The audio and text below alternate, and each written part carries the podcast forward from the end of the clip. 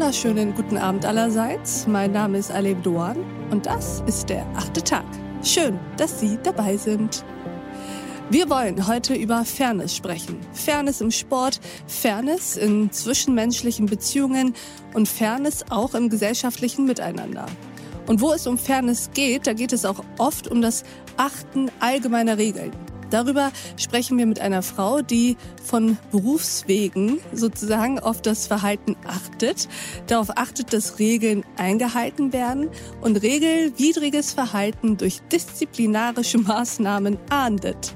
Denn sie ist Schiedsrichterin und ich freue mich, dass sie da ist. Herzlich willkommen im achten Tag, Bibiana Steinhaus. Hallo Frau Dohan, danke schön. Vielen Dank für die Einladung. Vielen Dank, dass Sie da sind, Frau Steinhaus. Würden Sie sich für all die, die Sie noch nicht kennen, vielleicht ganz kurz vorstellen?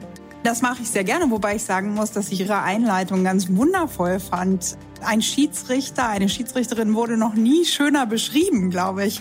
Und äh, sicherlich ist das der, der Grund, warum der ein oder andere mich vielleicht kennt, schon mal gesehen hat. Ich bin Fußballschiedsrichterin, lange Jahre gewesen auf dem Platz. Ich bin aber auch Polizeibeamtin. Und ich glaube, dieser Kontext äh, macht sehr deutlich, dass ich mich gerne für die Gesellschaft und für Themen wie Fairness und unsere Werte in unserer Gesellschaft einsetze. Wie wundervoll, deswegen sind Sie auch die perfekte Gesprächspartnerin, um über dieses weite Feld zu sprechen. Frau Steinhaus, wenn ich Fair Play erkläre als das Einhalten von Spielregeln, habe ich dann diesen Begriff abschließend definiert?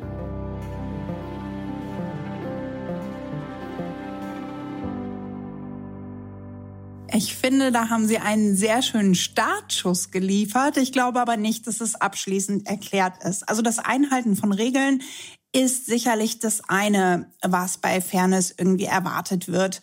Aber ich glaube, dass faires Verhalten weit darüber hinausgeht. Da geht es nicht nur um das Einhalten von Regeln, die festgeschrieben sind, sondern da geht es eben darüber hinaus, wie verhalte ich mich denn in Situationen, die jetzt vielleicht nicht schwarz auf weiß im Gesetzestext niedergelegt sind, sondern wie möchte ich den Umgang mit anderen Menschen gestalten? Wie sehe ich mich selber als Rädchen in unserer Gesellschaft? Wie ist der Umgang miteinander?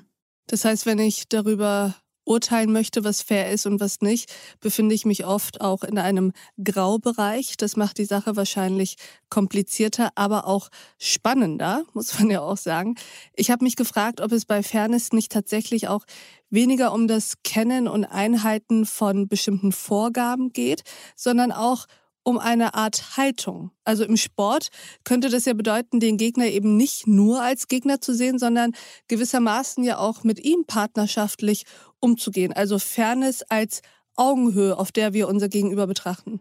Unbedingt. Ich glaube ganz sicher, dass es um innere Haltung geht, dass es um einen moralischen Kompass geht und dass es um Werte geht, die uns miteinander verbinden. Und dieses Gespräch geht natürlich noch weiter. Ich glaube, wir müssen überzeugen. Überzeugen, dass es sich lohnt, fair zu handeln. Ich glaube ja ganz fest an Karma, muss ich sagen. Ich glaube ja, alles im Leben kriegt man irgendwann zurück.